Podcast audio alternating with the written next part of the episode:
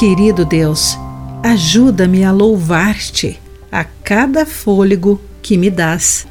Olá, querido amigo do Pão Diário, muito bem-vindo à nossa mensagem de esperança e encorajamento do dia. Hoje vou ler o texto de Shasta Dixon com o título Orações à beira do mar.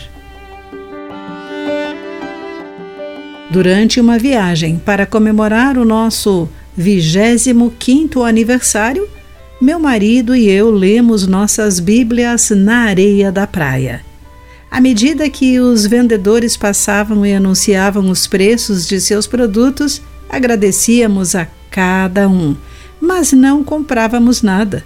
Um vendedor, Fernando, sorriu largamente com a minha rejeição e insistiu que considerássemos comprar presentes para os amigos.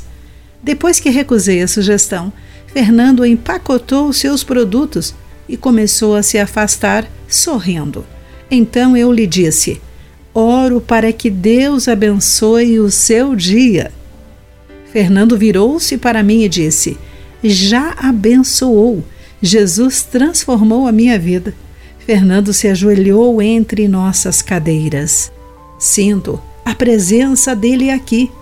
Em seguida, ele compartilhou como Deus o havia libertado do abuso de drogas e álcool há mais de 14 anos. Minhas lágrimas correram quando ele recitou poemas inteiros do livro dos Salmos e orou por nós. Juntos, louvamos a Deus e nos regozijamos em Sua presença à beira do mar. O Salmo 148 é uma oração de louvor. O salmista incentiva toda a criação a louvar o nome do Senhor, pois ele ordenou, e tudo veio a existir. Pois exaltado é seu nome, sua glória está acima da terra e dos céus.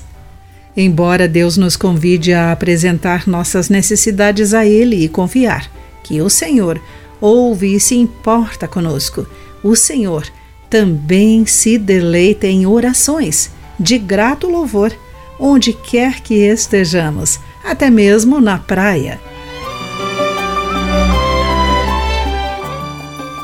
Querido amigo, pelo que você louvará a Deus hoje? Pense nisso. Aqui foi Clarice Fogaça com a mensagem do dia.